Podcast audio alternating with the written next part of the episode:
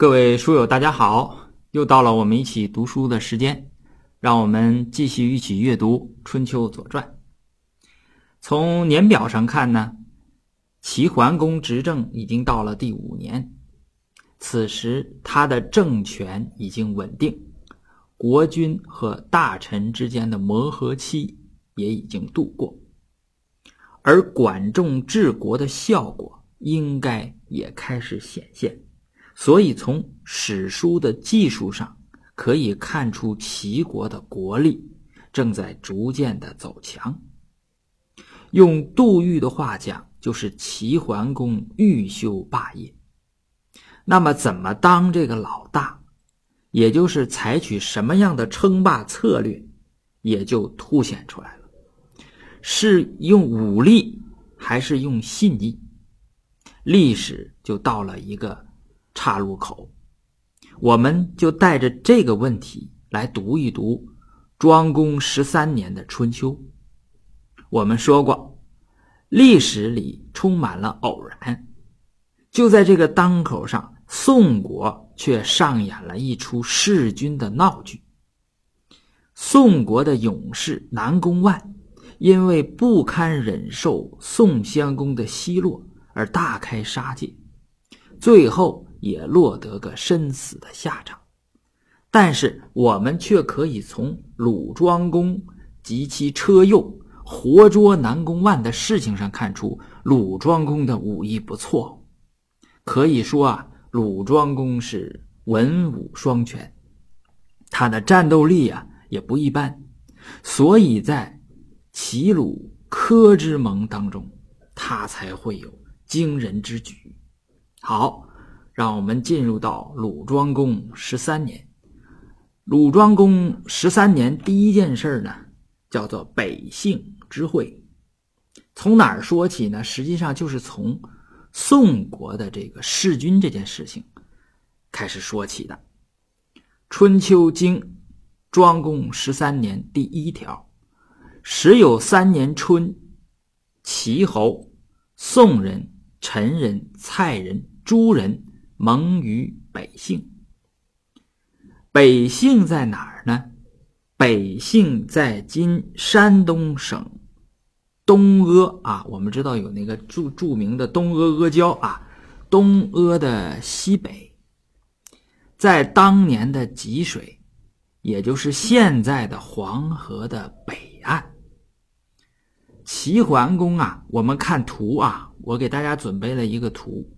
齐桓公应该是从临淄出发，沿济水，也就是今天的黄河，啊，呃，这个西进，呃，过呢，呃，刚被他灭国的谭，最后到达齐鲁魏的边界，也就是北杏，与各国的诸侯在这个地方盟会，也就是开会。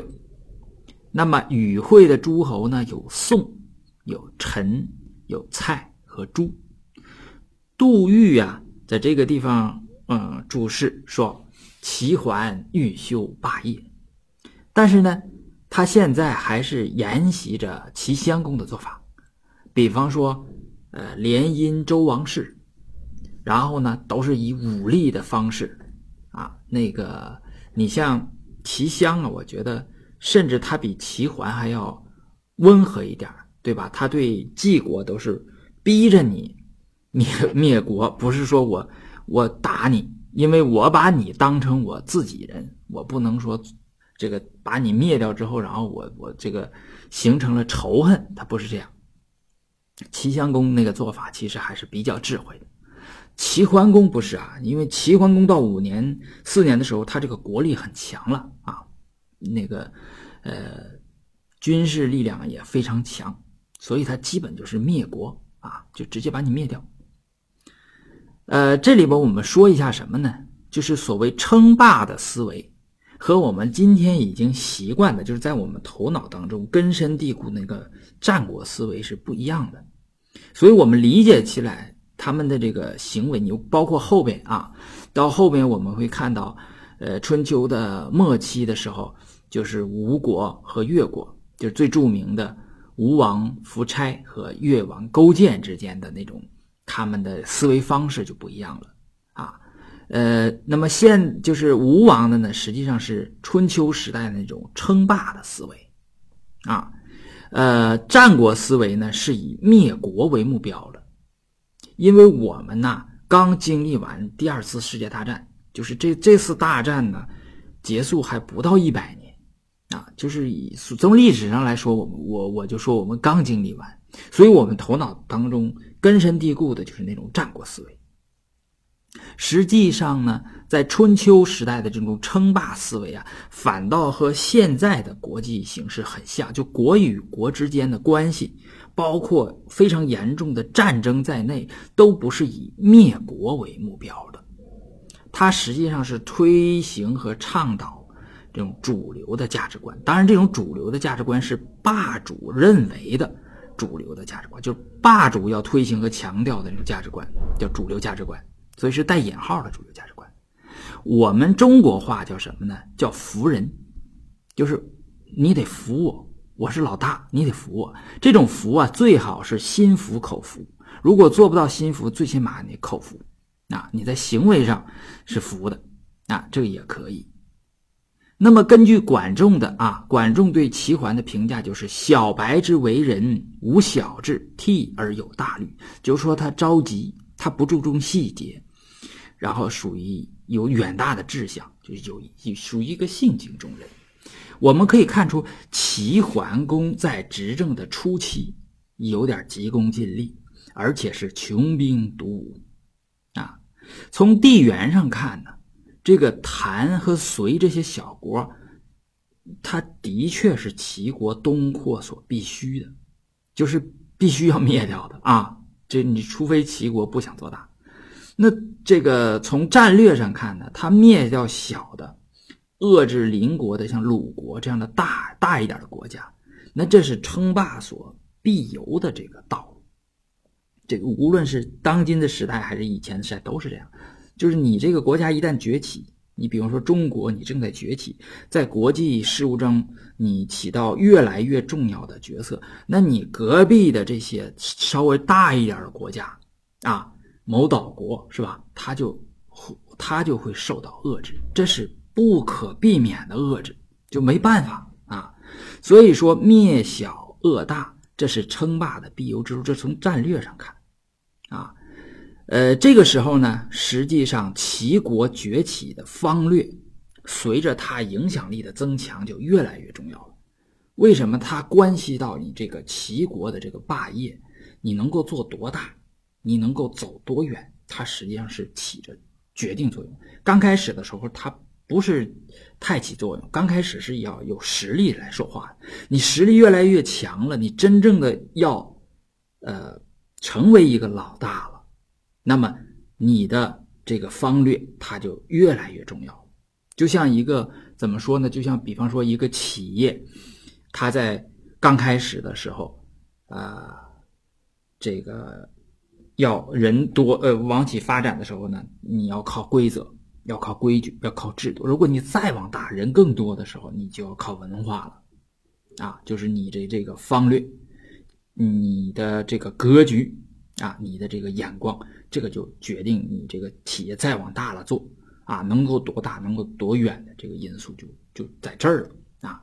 我们带着这个问题来看啊，这个呃，在这儿呢，他是召开一个会，从这个会议上看，就肯定没有鲁国，对吧？因为现在他跟鲁国正在呃两个人正在较较劲儿呢啊，正在角逐，正在较劲儿，所以没有鲁国。啊，肯定有诸国。你想想，这个鲁国，一鲁国只要一有机会，就就要往南伸腿，就就往诸国那个地方伸伸腿，对吧？所以说呢，只要有诸国，那肯定是没有鲁国啊。呃，陈蔡这是，呃，就是他一直是这种二流的国家，他就是谁谁有实力，那我就跟谁啊。呃，宋呢，为什么有宋呢？这是因为。呃，他是欲要什么呢？要这个《后面传》里边会讲，就是以平宋乱，就是因为桓公要解决宋国的这这这场混乱，对吧？他不弑君的嘛，要解决这个事情，要开个会啊他这也是怎么说第一次伸手了啊，要干预这个国际事务，要像一个霸主了啊。好，我们看《春秋经》的庄公十三年第二条：夏六月，齐人灭隋。呃，春天会盟，隋国没去，隋国呃，他应该是亲鲁的啊，所以他没去。呃，他跟鲁国近嘛，跟齐国远，中间还隔着个谭，谭被干掉了，啊，中间还隔着一个城，城虽然没被干掉，但是被齐襄公也是打的半死，对吧？齐襄公和鲁庄公他一起围城，城向齐国投降，是吧？还记得那件事吧？啊，然后庄公，呃，压住火没有打齐桓，呃，齐襄公，呃，最后齐襄公就死了，是吧？那那件事情，呃，当时庄公文采很好，是吧？引用的是《尚书》啊，然后后来呢，又又武功也不错啊，还能活捉南南宫万，这这这都是庄公，确实是一个比较了不起，在诸侯里边是是文武全才。那么。《左传》怎么解释这件事呢？《左传》的是庄公十三年的第一条，他说：“十三年春，会于北杏，以平宋乱，遂人不至。夏，齐人遂灭，呃，齐人灭遂而数之。这个是关键，就灭遂而数之，把他灭了，还在那个地方防守。他为什么要在那个地方派兵守着呢？我们看地图。”呃，我给出了一个一个图，我们可以看到，嗯，遂在城的北边啊，也就是我说一下啊，你们要是看不到地图的呢，你们我把这几个地标啊给大家说一下。鲁国的都城是曲阜，曲阜一直往北正北啊，就是泰山啊，这个在鲁国和泰山的中间那个位置。是一条河，那个叫汶水，就是汶川那个汶汶水啊。汶水以北，泰山稍西，也就是泰山的西南，就是遂国。也就是说，成国的正北就是遂国啊，是这么一个国家。它应该是什么呢？它应该是呃鲁齐国灭鲁国的。呃不是灭鲁国，就如果齐国要对付鲁国的话，一定要把它周边的这些小国打掉。你比如说，先把城打掉，然后呢，再把谭打掉，再把遂打掉。如果如果你要是打呃，你要是对鲁国用兵的话，这个遂国就在你的背后，他在背后捅你一刀，你这是要受不了的。所以说，他一定先把这个东西，先把遂国干掉，找个理由把遂国就灭掉。那么这样的话呢，实际上。鲁国啊，北边就是齐国啊，一马平川，他从山上下来啊，直接就一马平川，就一直能到曲阜。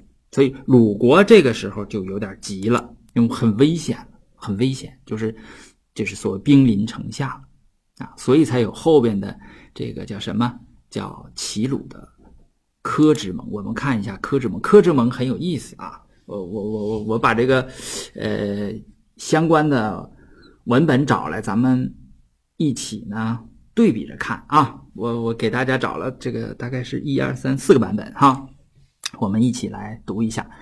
呃，齐鲁柯之盟呢是，呃，我前面也介绍过啊。那么这次呢，我再重新的这个把它梳理一下。呃，《春秋经》的第三条，秋七月没有事儿。第四条，冬，公会齐侯盟于柯，就这么一件事儿，在柯这个地方，他会，呃，齐桓公，就鲁庄公和齐桓公。我们先看柯在哪儿，在地图上，柯呀，我给这个图就基本上是在最左边，他在北杏的附近啊，北杏在东阿之北，稍西北，柯在东阿的。西南，它在济水的啊，怎么说？北边啊，或者说是西边，就是在济水的外侧。就是说，鲁庄公要过汶水，还得过济水，才能到柯这个地方。甚至呢，应该是这块在从地图上看呢，还有一个水叫什么水？我看啊，这个水我好像就叫吉水。吉水的这个支流，它实际上要过两条河，过一条吉水，再过吉水的这个支流。这个我，呃，我是啊，叫蒲水，嗯，这是吉水的一个支流，它是过两条河才能到达这个科，啊，就是远道，嗯，实际上是跑挺远，也不是太远啊。但是呢，呃，还记不记得前面的这个随侯，就是楚武王死的那个那，呃，那一次，呃，随侯也是过了一条水，哈 过到对岸去会盟，就是这个实际上这个会盟的位置可以看出会盟双方这个地位是不一样的。从位置上我们可以看出来，然后呢，有意思的是什么呢？是《左传》这个版本啊，《左传》怎么说这个事儿呢？说东盟于柯，始及其平也，平就是和平的意思。呃，用用我们今天的理解呢，就是我们先不管为什么鲁国的史官会这么描述，我们就看一下现象，这个现象就就挺有趣，就鲁国。对此，就对柯之盟的这个官方的描述十分平淡。啊，始及其平也，叫我国开始和齐国和平共处，完了就这么一句话，什么事儿，他里边的事儿他都不说，他官方不说啊，就是在，呃，鲁国的这个官方，呃，大家都都都不提，就说啊，就说我们和齐国我们开始和平了，我们不不紧张了啊，就得了啊，那他干什么事儿了呢？我们看《公羊传》，《公羊传》呢是什么呢？《公羊传》是课堂的实录，就是老师当时叫经师啊，讲这个《春秋经》的，就是儒家的啊，讲《春秋经》的老师呢，在课堂上跟学生讲，所以说它是一种什么呢？一种民间对柯之盟的表述啊。我们看一看，透过官方那么平静平淡的表述之下。看它里底下，就是鲁国的那个视角啊，看它发生了什么。我给大家读一下《公羊传》庄公十三年的这个第四条：庄公将会于桓，就是庄公和桓公要开会了。曹子进曰：“曹子就是曹刿啊，他也叫曹沫。君之意如何？你你你你什么意思啊？”庄公说：“寡人之生，则不若死矣，就太难受了。”非常难受，我哎呀，我我我活着还不如死了。为什么？因为这个这个会盟啊，它是不是对等的啊？它是要签订这个不平等条约，它就在那个要表示臣服的啊，就是大哥，我是小弟，我服了啊，我以后跟着你干，你让我往东，我不往西啊，你让我打狗，我不骂鸡，就 就是这样的啊啊。曹子曰。这个曹刿就出主意了啊！这个后边有管仲对曹刿的这个描述啊，那管仲看人那真是准哈。呃，曹刿说什么？然则君请党其君，臣请党其臣啊。呃，什么意思呢？你做你的事儿，我做我的事儿，做什么事儿啊？后边就知道了啊。庄公曰：“诺，好。”你干你的，我干我的啊！我对付齐桓，你对付管仲啊！于是会乎桓，就于是他两个就，呃，盟会了啊！盟会呢，呃，就有一个坛，就是一个台子啊，搭起的一个台子，国君要在台上进行会谈啊，要有一些仪式。庄公升坛，曹子守剑而从之，庄公就上台了啊，曹刿就拿个剑啊，跟着。跟上来了啊！这个管子进曰：“管仲一看这要坏处啊，要坏事啊！”管仲就说：“君何求乎？”问曹刿：“你你你要干嘛呀？”曹子曰：“城坏压境，君不图于？城坏压境就是我这城墙倒了啊！当然不是往里倒，往外倒，我就压到你齐国的这个边境了。什么意思？就是。”你这个齐国的边境离我太近了，啊，那我我能不想办法吗？对吧？那我能不急眼吗？管子曰：“然则君将何求？那你怎么办呢？”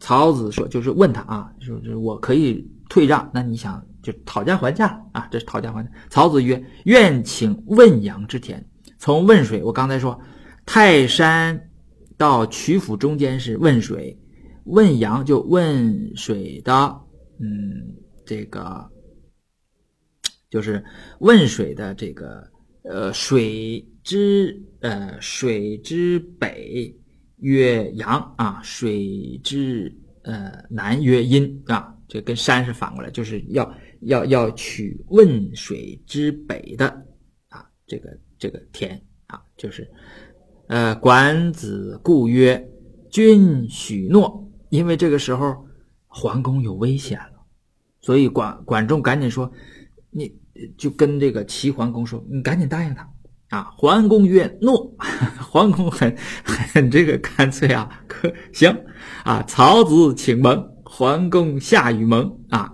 就是这个这个曹子说：“那你你得签约啊。”桓公就下来和他签约，以盟。曹子标剑而去，标是挥之使动，挥着剑 就走了，就下去了。这妖盟可犯，而桓公不欺呀。你看，这个这个地方是，呃，曹子可信，呃，而桓公不愿。桓公之信助乎天下，自柯之盟始焉。就是说，怎么说呢？就是。桓公以德报怨，以德服人，就你你本来是要会盟嘛，大家不能带武器的，但是你要带武器，和桓公就没带武器，他俩自己偷摸带。后面讲讲这个事儿啊，这个 就是，呃，怎么说？从鲁国的这个民间啊这个角度来看这个事情，他们也认为鲁国使用了什么？啊，非正当手段就是下三滥的招啊！呃，本来会盟不应该带武器，带武器然后威胁人家，人家嗯呃这个没有怨恨，而且在威胁之下啊签的这个约也做事儿也作数啊也算数也也也可以，就可见桓公这个威信呐。他说从柯之盟就开始竖起来了，所以这步棋走的实际上是很。很聪明的，很有智慧的。好，我们看一下齐国的这个版本，就是在《管子·大匡》里边，这是齐国的视角啊。呃，大匡的版本是怎么说的啊？四年修兵，铜甲十万，车五千乘，谓管仲曰：“这是齐桓公啊，齐桓公有实力了啊，铜甲十万，车五千乘了。说武士即练，武兵即多，寡人一俘虏啊，他要打鲁国。”管仲蔚然叹曰：“齐国危矣呀！齐国危险了。君不敬于德而敬于兵，你呀，要在德这个地方要有长进，而不是要在兵军事上有长进。这个不行。天下之国，待甲十万者不嫌矣。吾欲发小兵以服大兵，内事五众，诸侯设备，五人设诈，国欲。”无为得意乎？那管仲就教训他，对吧？呃，天下有那么多兵啊，你打得过来不？对吧？然后呢，你总是打仗，国内的呃老百姓就受苦，对不对？他肯定是要反抗你。所谓内侍五众，外边的诸侯呢，全都防备你。那然后我们自己的人呢，设诈，就开始搞一些欺诈了，对吧？那你国家不就危亡了吗？实际上前面有例子，前面不有一个例子吗？就是宋国的，对吧？十年十一战，最后国人受不了了，把他推翻了，对吧？公不听，桓公不听。你看桓公刚开始他不不跟管仲是不听管仲的啊。果伐鲁，他就去伐鲁。这次带着兵多呀，鲁不敢战，去国五十里而为之关。啊，鲁请避于关内，以从于齐，齐亦勿复秦鲁。呃，鲁国就一看打不了啊，兵太多了，怎么办呢？那我就降级啊，我降为你的关内侯，就是我作为你的一个关内侯，比附属国还要还要再好一点。但是呢，实际上我就实际上呢，就是呃，我不不解释这个这个这个这个东西，实际上啥意思？就是大哥，我服了啊，你别打我了啊！鲁请避于关内，以从于齐啊。实际上，从这个盟盟誓之后，鲁国就不再单独用兵了，就跟着大哥走了。大哥上往哪去，我就往哪去啊。然后我平时呢，可能把零花钱分出来啊，分一部分给大哥这样的啊。那么，呃，服软了，服软了。桓公那个性格就是桓公许诺。啊，就是代价是什么？就其义勿复亲鲁，就你别再打我了啊！桓公许诺，桓公这个人就是，呃，啊，这个他这个性格就是，呃，好，你服了，服了就咱就拉倒啊，是真心的不想再打他了啊。鲁人请盟约，鲁人开始使诈了啊。前面这个鲁国那个那个视角他都不说这个，齐国人家不不惯着你啊，人家说的清清楚。鲁人怎么请盟呢？说鲁小国也，故不待见。今而待见，是骄兵闻于诸侯，君不如己，请去兵。就是咱们会盟啊，呃，咱们都不能带剑。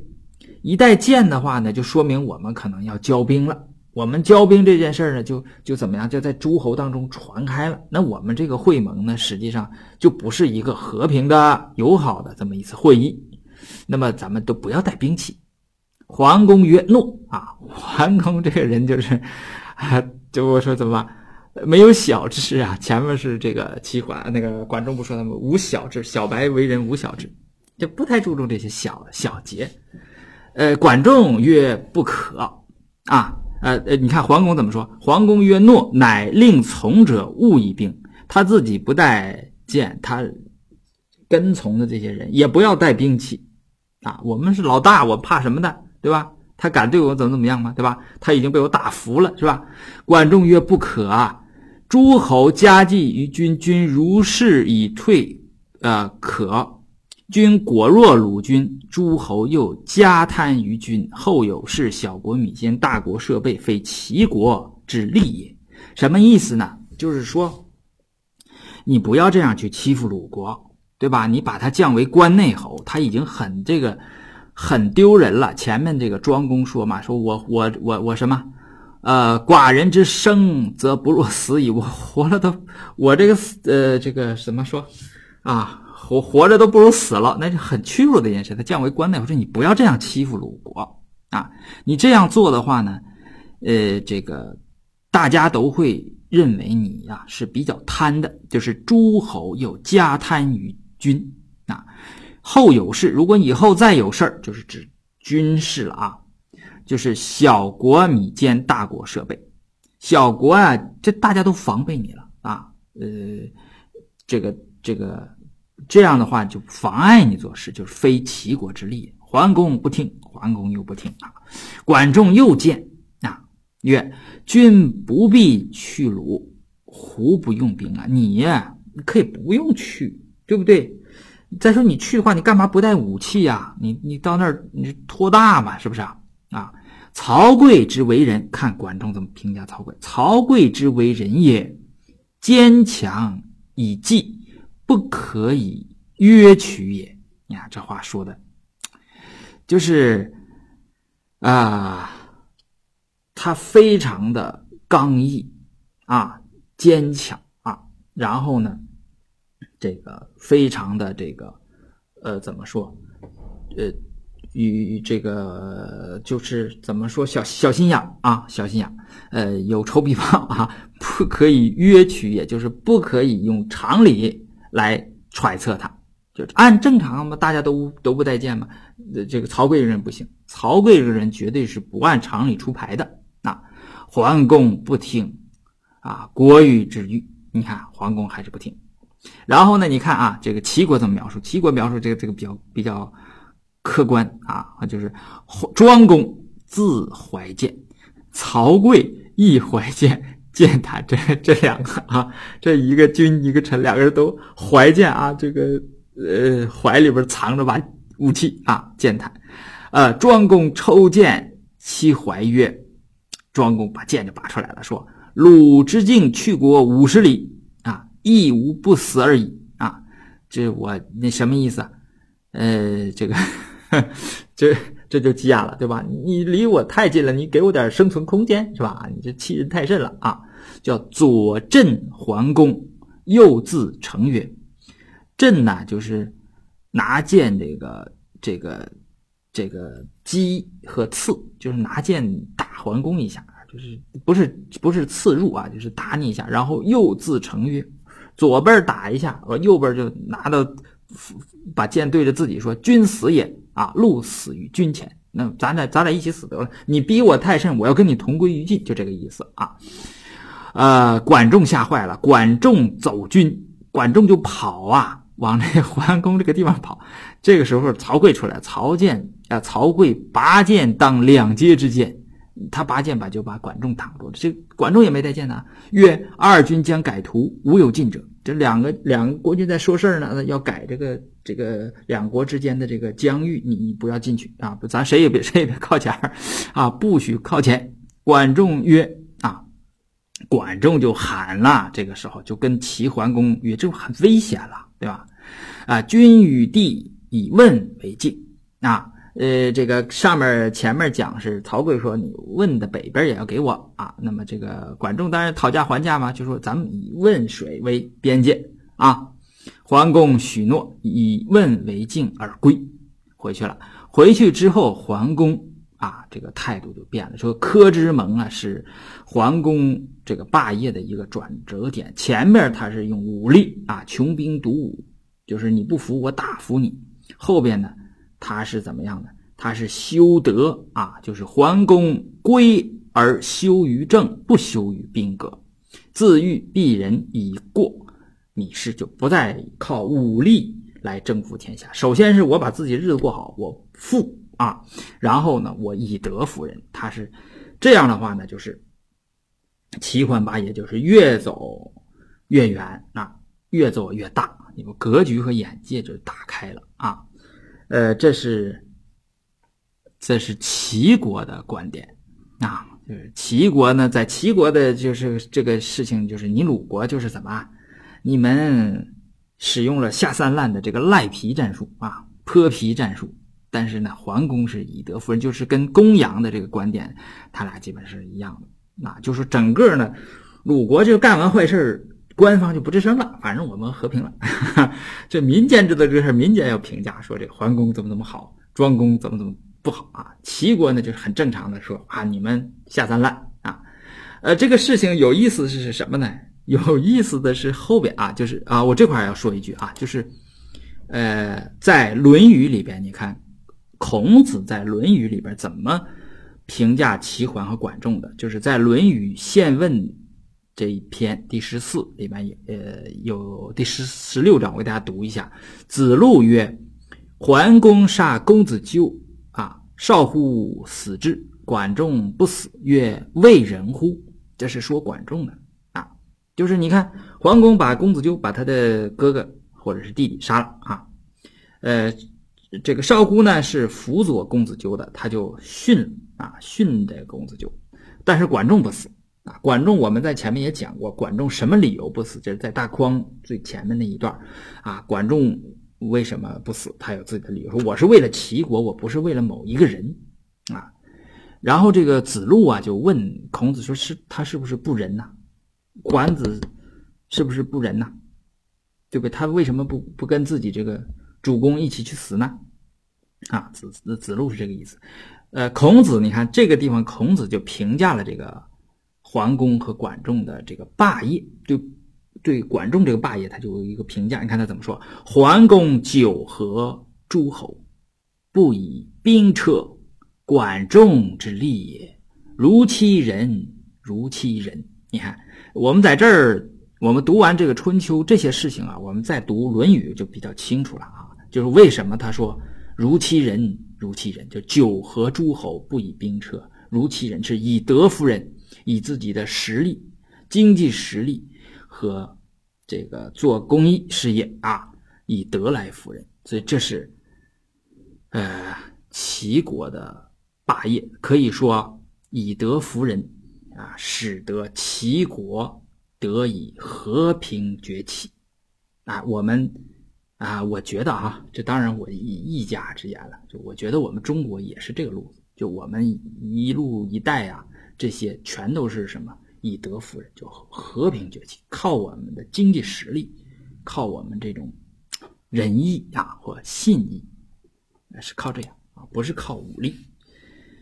呃，好了，说回来就说最后一个版本，就是《史记》。《史记》这个事情记录在哪儿了？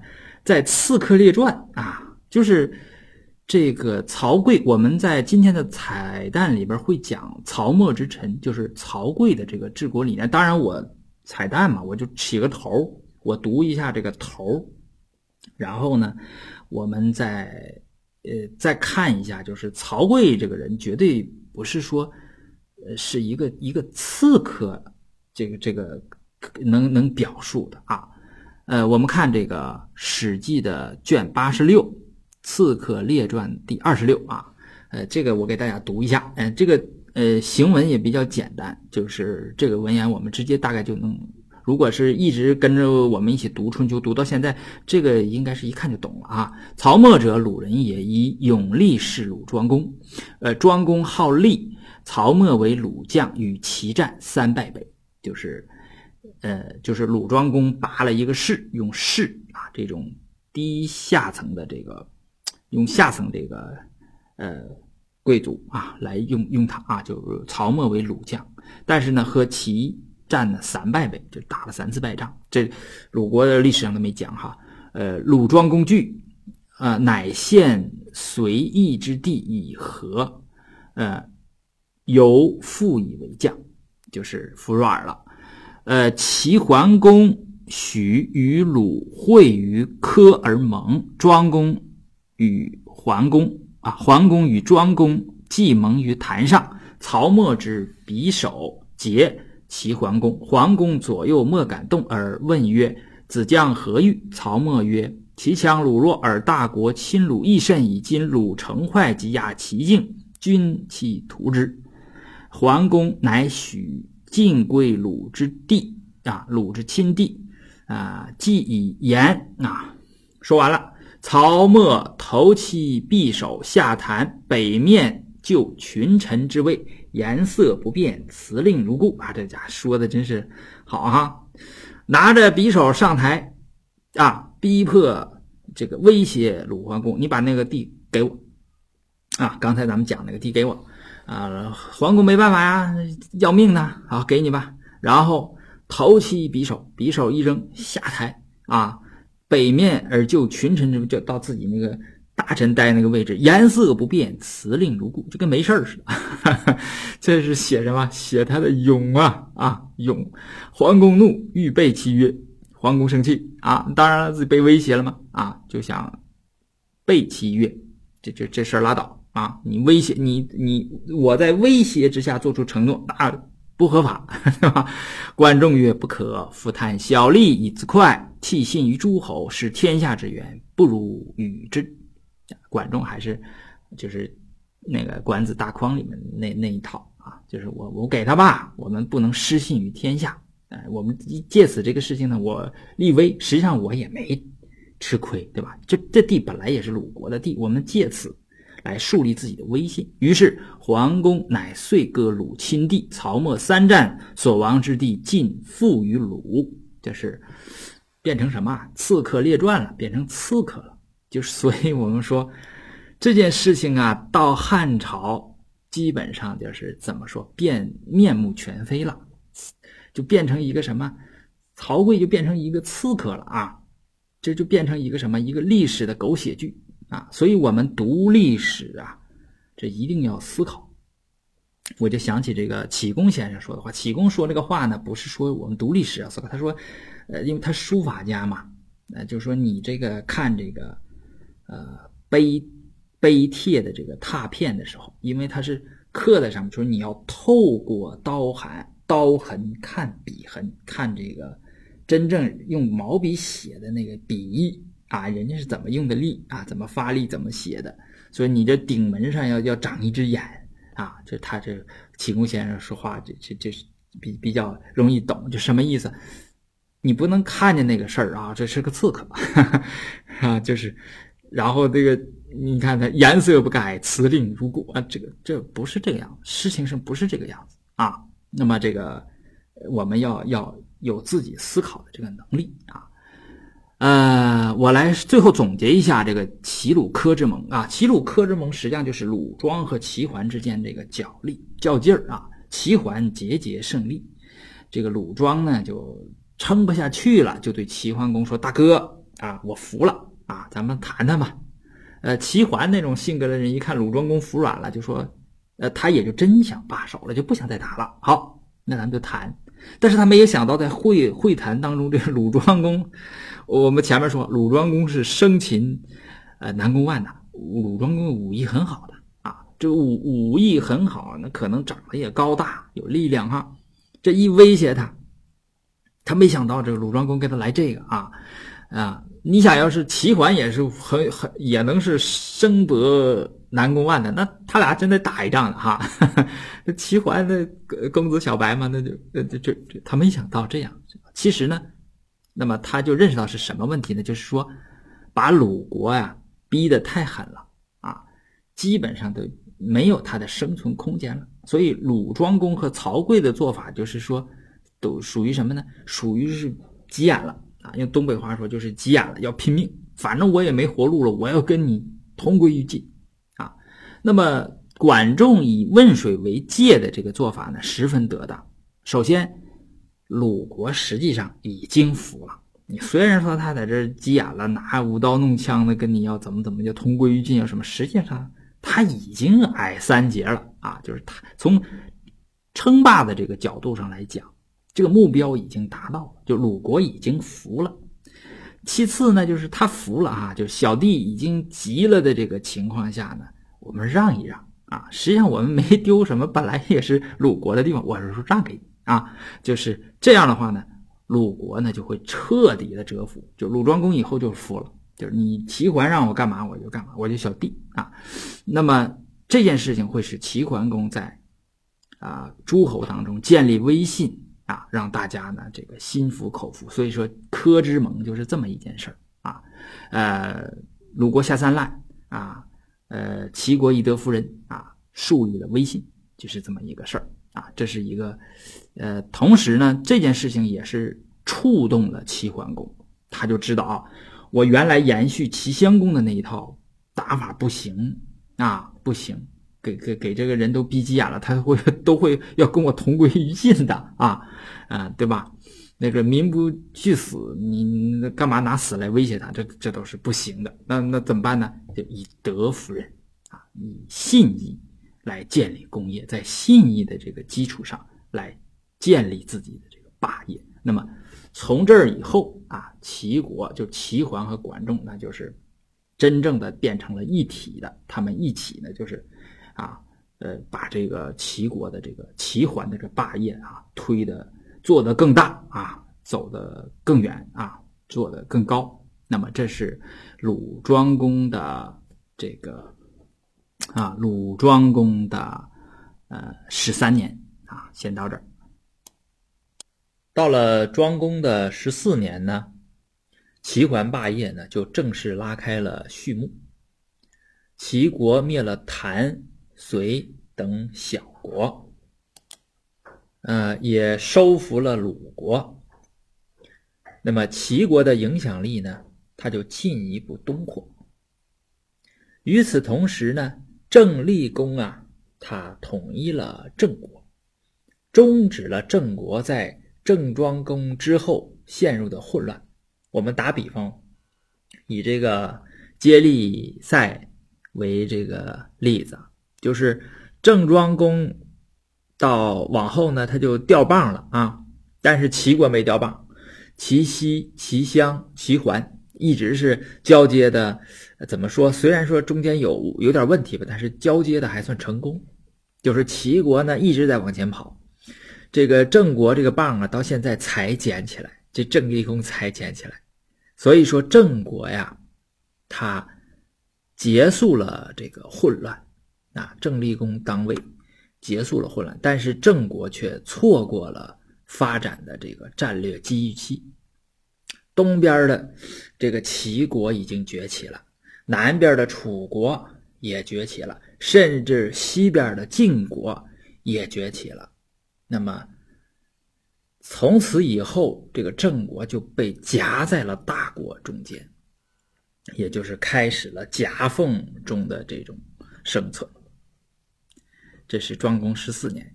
庄公十四年呢，呃，可以说呢，就是三件事儿啊。第一件事儿呢是齐桓服宋，就是齐桓呢把这个宋国呢给他呃打服啊，让他这个顺服于自己啊。那么第一站呢是服鲁啊，让鲁国呃顺服自己。第二站呢就是呃收服这个宋国。宋国是怎么回事呢？是从去年开始了啊。这个宋人被北姓之会，这是《左传》庄公十三年的最后一条传啊。他实际上应该并到十四年这件事情，所以我把它拿到这儿来了。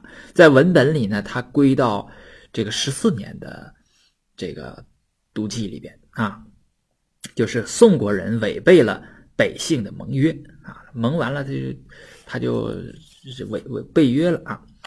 呃，这个齐桓呢。这个我不说吗？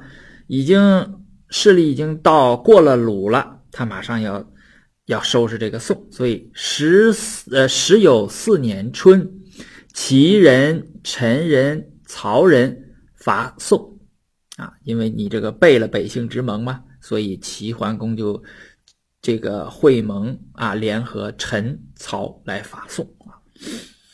春秋经的庄公十四年第二条。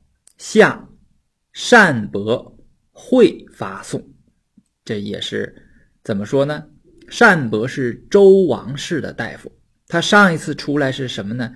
是，呃，这个叫什么叫齐国迎娶王姬，是这个单伯送王姬到鲁国啊，然后鲁国从鲁国把姑娘嫁嫁到齐国。上次单伯出来，所以这次他出来实际上是什么呢？他是领着一点兵出来意思意思啊。那么他这个呃所谓意思意思呢，就是呃我们看《左传》啊，《左传》《左传》的庄公十四年第一条：十四年春，诸侯伐宋，其请师于周。这是到周国说你出点兵吧，什么意思？他是尊王。啊，就是我是以周王室的名义来发送。那么夏单伯会之，取城于宋而还。到夏天呢，这个单伯就领着兵啊，和诸侯会合去伐宋。那么这个宋嘛，呃，这个齐桓这个力量很大嘛，宋国就就投降了，签订这个啊缔结和平条约。啊，那么单伯就回去了。实际上，这是一种尊王。看不看到这个霸业的这个整个的呃雏形架构已经出来了？就是尊王攘夷、存亡继绝，这个尊王已经出来，就是我这件事儿，我是打着王室的旗号。呃，这件事到冬天呢就。这个结束了啊，有一条经，一条传，这条经呢是第四条啊，第四条。呃，第三条我们呃最后讲啊，是另外一件事是这个呃楚国啊，嗯，这个去讨伐蔡国啊，那个那个事儿我们最后讲啊，是第三件事这个第四条。东单伯会齐侯宋公魏侯郑伯于卷啊，卷呢是在是魏国的地方啊，就是今天的山东，呃，就是应该是山东省啊啊，这这个这么个呃，杜注呢是说是魏国的地方啊，呃，我们可以看这个呃，我们这个图啊。里里边有这个，有这个卷啊，嗯，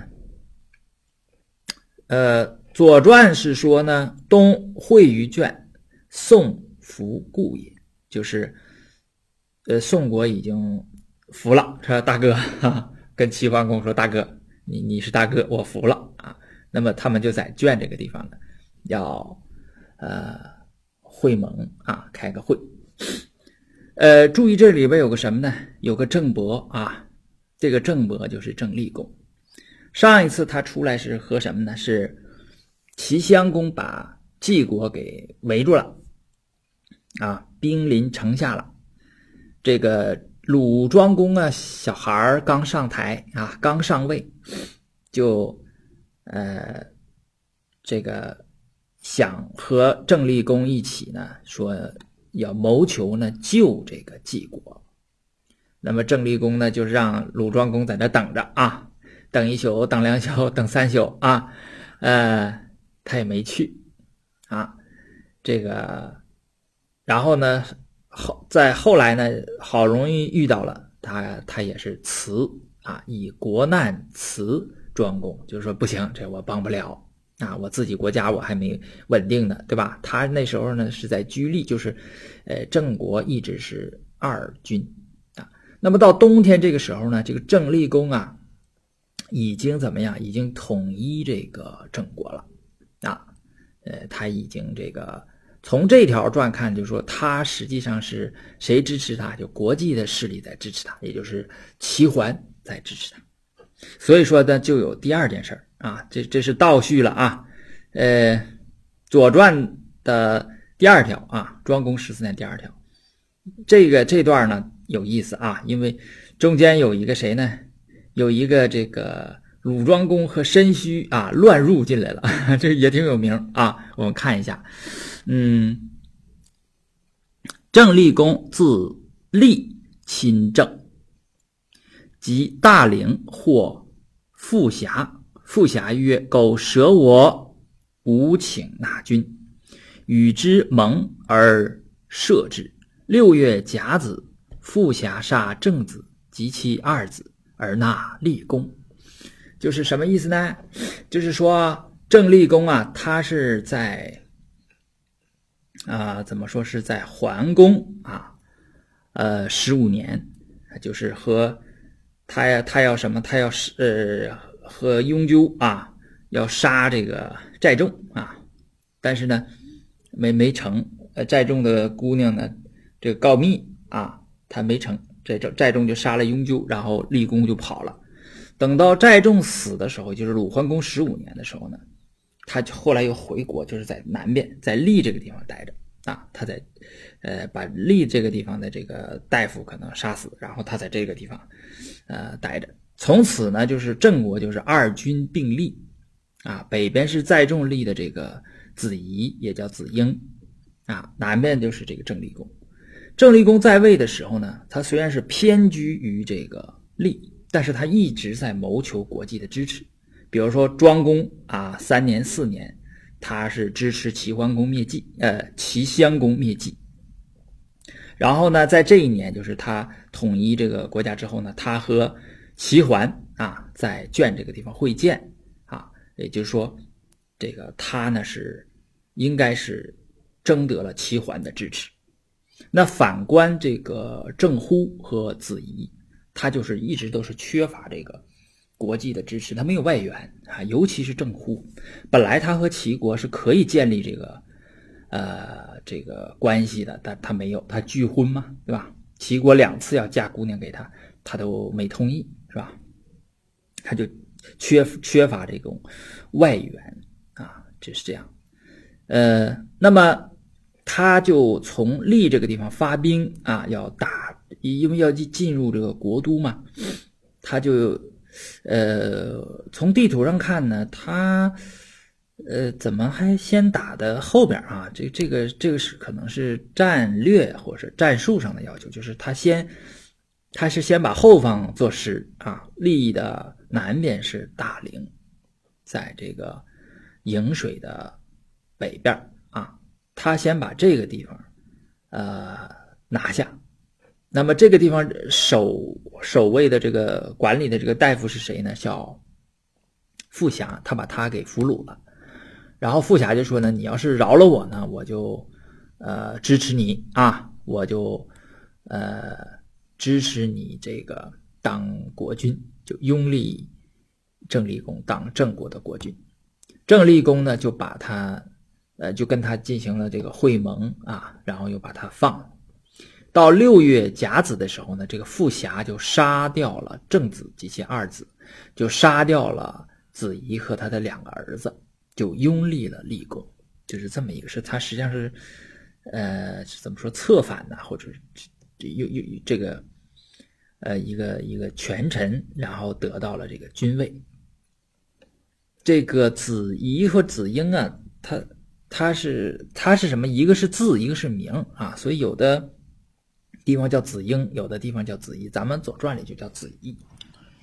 那么这个子仪他没有谥号，所以在这个地方传里边称为正子，啊，就是没没有谥号。呃，他这这一支就灭了啊，灭了呢。有意思是什么？这个地方有个乱入进来一个，就是鲁庄公和申须，就鲁国这个啊。呃，和他这个大夫呢，他俩乱入进来了。这这段还挺有意思啊。这段呢，我觉得非常好，就值得我们好好的思考一下，读一读啊。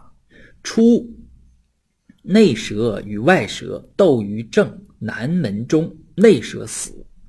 呃，这个有意思哈，就是说当初啊，就是是在六六年之前了哈。这个呃，郑国的这个不是城嘛，它有一个南门，南门外有一条蛇。南门里有一条蛇，这两条蛇呀，就在南门这个地方就打起来了，结果内蛇被咬死了，就是门里边这个蛇被咬死了。呃，然后六年而立功入，这个有意思啊，就为为什么说这个这个地方为什么有意思呢？有意思就是在这个孔孔仲呃孔颖达这个书里边介绍，他说伏前呐，伏前是东汉的经学家。这是大家了哈。他说：“蛇，北方水物，水成数六，故六年而立公路。这是六怎么来的呢？六和蛇怎么连到？其实蛇是北方的水物，就是是怎么说是水属于水的这种动物。水呀，就是我们说这个水为什么是六呢？在这个这个就跟周易的这个八卦有关系。”我们说这个卦呀，是跟卦和数是对的，乾对离震巽坎艮坤，就是乾是一，兑是二，啊，离震巽坎坎是六，坎是什么呢？坎为水，比如说乾是天啊，兑是泽，呃，离是火啊。呃，乾兑离震呢，就是就是这震动了啊，呃，震，然后是巽是风啊，坎是水，水呢正好是六，你看乾兑离震巽坎，这是六嘛，所以说这个 水乘数是六，所以就六年立功就入了这个东西。哎呀，怎么说，我就只能说是他这个古人的这个联系的这个太太太怎么了太。呃，就是我没法说了，我没法形容了啊，就是 什么事都能联系到一起，所以故六年而立功入啊，这这大家就是这么一听，后边我们看申虚的话啊，申虚的话，我觉得真是真了不起啊。公闻之，问于申虚曰：“有有妖乎？”啊，这有这这是妖有有这个妖妖精这个事儿吗？啊，呃，这个。呃，申虚啊，在《左传》里边呢，他就是一个智者，他出现的时候就是智者，就是国君有问题啊，重要的科学问题或哲学问题 来问的时候，基本都是问申虚，他就出现三次啊。第一次呢是，呃，是鲁桓公，呃，生了这个庄公，要起名了，然后问名啊，那个申虚说一大套。那一套我们也仔细的讲过，对吧？但是说名字说一大堆。第二次是反对庄公如齐，对吧？说男有事，女有嫁，你不要去了啊。呃，结果呃，桓桓公啊，身死在齐国啊。这个就是桓公呃鲁桓公如齐啊，就是桓公死在齐国，被齐襄给害死了啊。第三次就这次他问妖啊，庄公问妖啊，这个妖啊，呃也有论述，这些这个 这些注经啊注解的这个这个都都都有都有论述啊。那我觉得妖在我们现在看来就什么，就是一个很奇怪的事情。啊，妖妖怪嘛，很奇怪的事情，比如说什么，呃，树这个树树一刮风，树差折了，掉下来把人砸了，就这种，啊，这种这种事情啊，就是它是异于寻常的这么一些事情，就我觉得就是可以用妖来，呃，来来来解释，啊，那他怎么解释呢？你看啊，他说人之所忌。其气焰以取之，妖由人心也。人无信焉，妖不自作；人气长，则妖兴。这是他的他的这个论述。这个你看这几个字啊，说的我觉得很好，我们可以好好的这个解解读一下。啊，人之所忌呀，就是人呢，他总有。呃，所顾忌的事情，就是你有害怕的事情啊，呃，有畏惧的事情。你你这个一有畏惧的事情呢，就是气去气焰以取之，就是呃，怎么说呢？就是呃，你这个一一有畏惧之心啊，那么他这个。气焰呢，就就就有 有变化。这个气焰呢，呃，怎么解释呢？就是有点像我们今天来说的这个这个人的一种表现啊，嗯，言语呀，呃，行为呀，呃，甚至他的姿态呀，啊我们都都说这个气焰。我们现在也说，比如说气焰嚣张，对吧？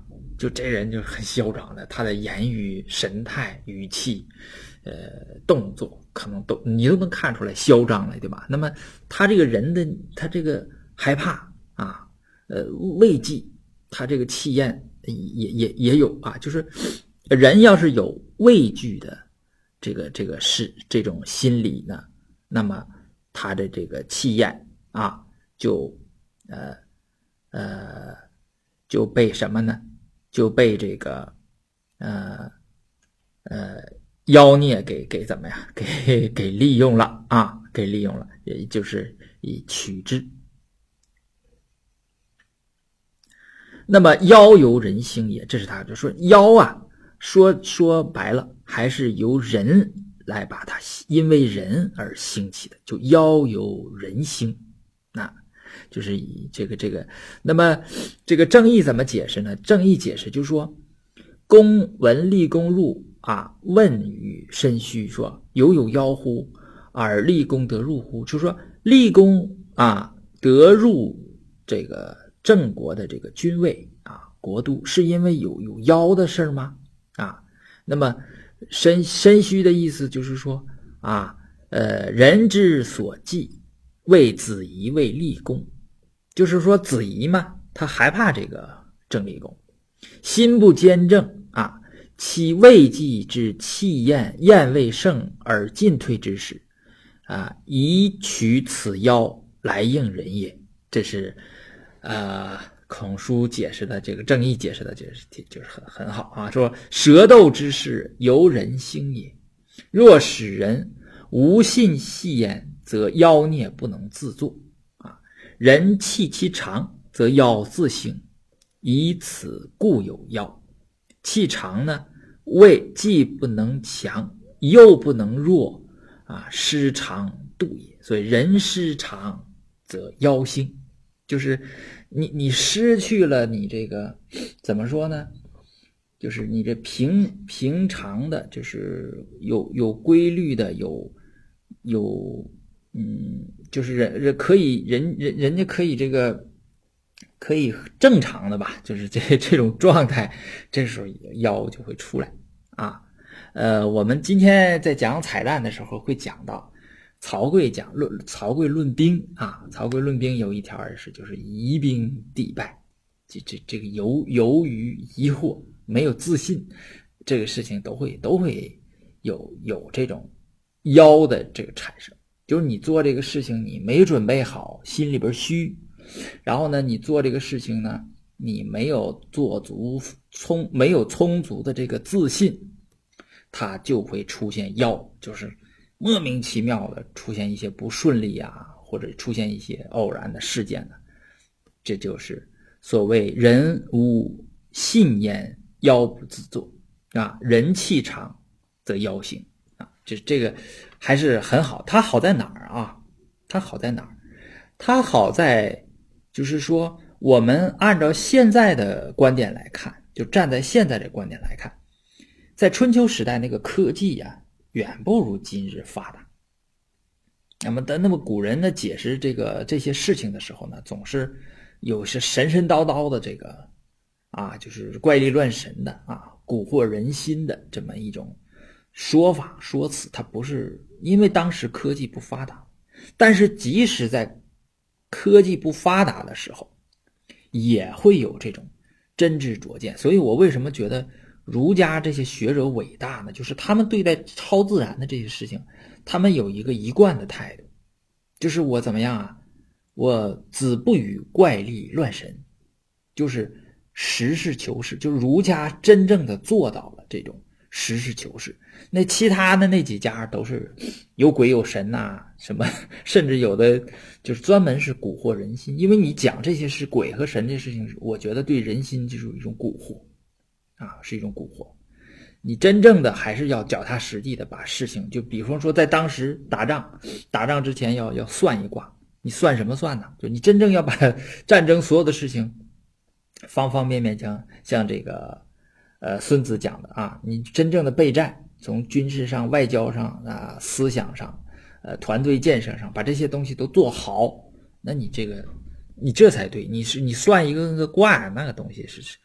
那那个东西是没有用的，靠这种妖术啊，这这这这这这都不行啊。那么，呃，这是真正的所谓实事求是，就儒家它可取的地方，它可以立住这么多年啊，两千年，在这种在这种科技不发达的这种，呃，跟他的这种世界观啊还是有关系的。所以这个东西呢还很好啊，所以。我觉得有有的话，这真是就是我们可以记住啊，就人无信焉，妖不自作；人气长则妖兴。就这这六个字，我觉得是非常有有有指导意义的。就人气长则妖兴啊，这个东西啊，我也哎怎么说，我也不愿意说。第一是我说不明白，第二是我觉得还是实事求是的好。就子不语怪力乱神，就不要说这些。这说这些东西有点蛊惑人心的这个意思啊。所以我们读《左传》，我们看两千六七百年前啊，仍然有那种实事求是的、脚踏实地的人啊。呃，好，我们这个申虚论妖啊，就说到这儿。后边还有事儿，后边这个事儿呢啊，是立功入，遂杀富侠。呃，立功进来之后，第一件事就把拥立他的这个副侠给杀掉了，啊，这个是我们接下来要讨论。然后使谓袁凡，他又跟派个一个使节去见袁凡，啊，呃，副侠二啊，就是副侠呀，他虽然拥立我，但是他对我呢也是心怀鬼胎，就是有二心啊。呃，周有常行，即服其罪矣。纳我而无二心者，吾皆许之上大夫之事。吾愿以与伯父图之。就是我杀他是有有规矩的啊。这个周王室是有这个刑法的，就是你这个不忠心啊，这个忠心就是没有二心，那么我是可以要。杀你的啊！那么凡是啊，拥立我没有二心的，我都呃，给他们这个封官、加官进爵，对吧？都封是上大夫之士啊，都都有都有职务啊。那么我愿与伯父图治，就是我我愿意跟你这个，呃呃，这个来共同治理这个国家。那什么意思呢？这伯父啊，伯父是这样啊。呃，伯父，大家不要以为他就真正的是伯父，呃，也可能真正是伯父。伯父是这样，就是天子为同姓诸侯，啊，诸侯为同姓大夫，都叫父；异姓呢，则称舅啊。那么天子称诸侯，大国叫伯父，小国叫叔父啊。异姓呢，大国叫伯舅，小国叫叔舅啊。那么。诸侯称大夫，可能就跟这个年纪有关，年长的就叫自己同姓的叫伯父啊，呃，就是基本是这这么个这么个称呼啊。且寡人出，就我在立那个地方的时候，伯父无礼言。你看，你也你也不替我说话，就是无纳我之言啊。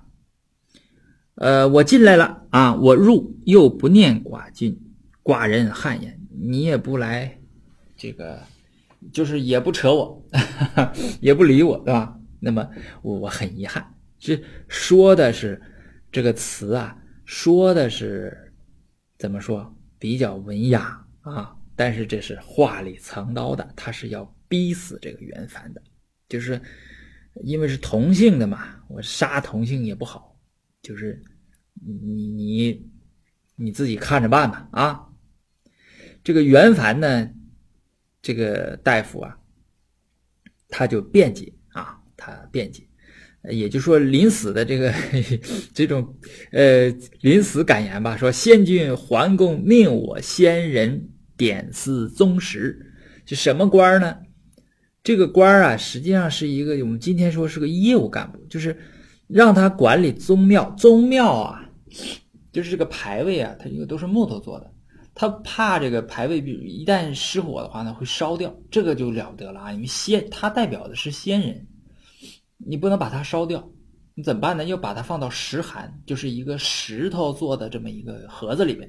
那么所谓呃点司宗宗石，就是管这个石室啊，室呢是呃这个室呃房间那个室啊，石室就管这个小小东西。啊，他实际上是个义，我们看好像是个业务干部，这跟我有什么关系？实际上是这个官儿呢是比较大的，什么意思呢？就是在春秋的时候，有两件事，国君国君是必须要做的，一个是打仗，一个是祭祀啊。所以说祭祀这个官职还是很很大的啊。那么社稷有主而外其心，其何二如之啊？啊。呃，苟主社稷，国内之之民，其谁不为臣？臣无二心，天之至也。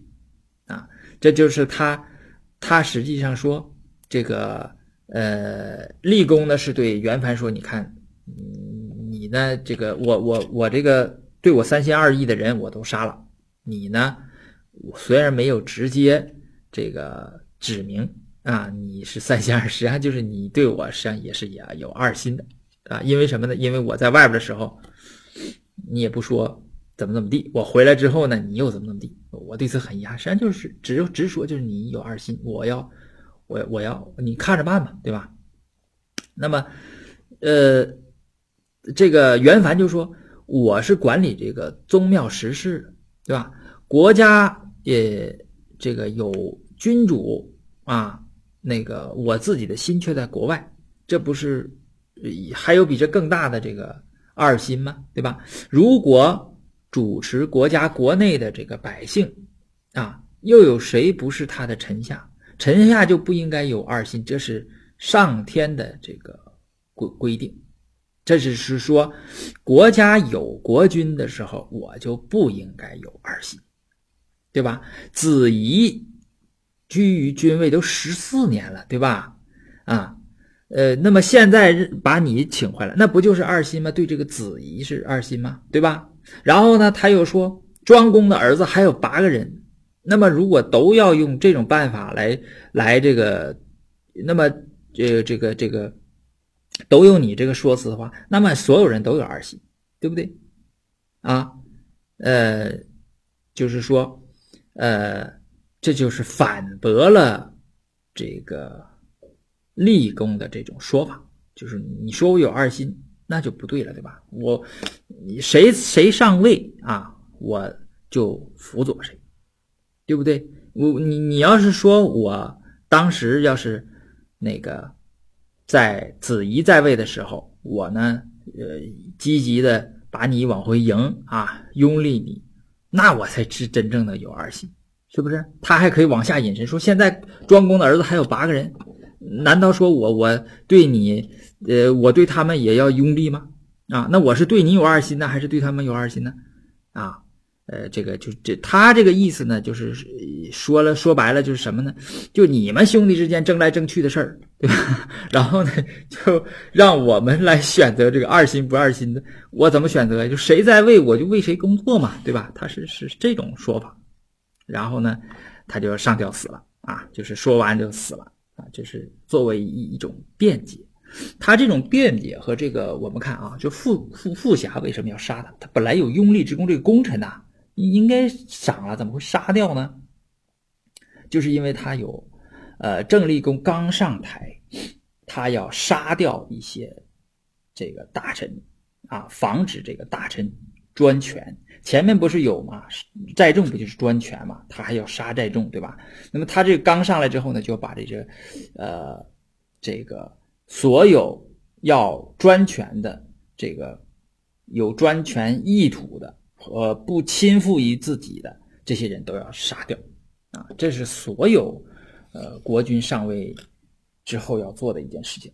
那么他呢，就是我们从这个地方可以看啊，就是郑立功啊，从这个谥法上就说杀戮无辜曰立，为什么给他上了一个利作为他这个谥号呢？就是他是大开杀戒，他上台之后是大开杀戒，专权啊，就是基本是是是这么一个一个。